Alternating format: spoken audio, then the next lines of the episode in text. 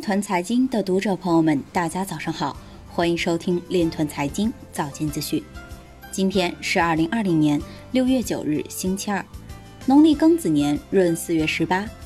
首先，让我们聚焦今日财经。韩国釜山市通过釜山区块链体验应用程序发行家庭爱心卡。日本建设商将使用区块链技术提供一站式租赁签约服务。厦门市加快建设金融区块链等规划项目，加强丝路海运及对台合作服务。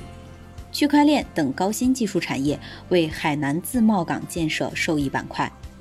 IFPC 表示，IFPC 将为人们提供一个人人可以参与、人人可以投资的机遇。历史上共有一百四十一天，以太坊日交易费用超过比特币。Casa 联合创始人发布比特币密钥管理注意事项。企业以太坊联盟发布许可型区块链规范1.0版。中科院何德旭表示，区块链等技术广泛渗透到金融领域，极大地改变传统金融业务形态。Ripple 高管表示，约350家金融机构已加入 Ripple 全球支付网络。今日财经就到这里，下面。我们来聊一聊关于区块链的那些事儿。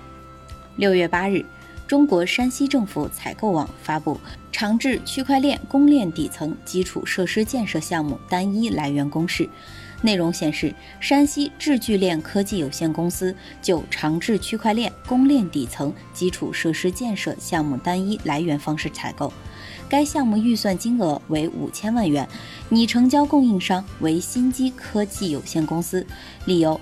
本项目总体建设目标为构建覆盖本市的区块链基础设施，实现政务、产业、金融三位一体的区块链基础服务，为打造政务、能源、健康、农业、扶贫、金融、分布式电商等千亿级区块链产业提供基础，为进一步打造覆盖全国及全球的万亿级分布式商业生态提供区块链基础服务。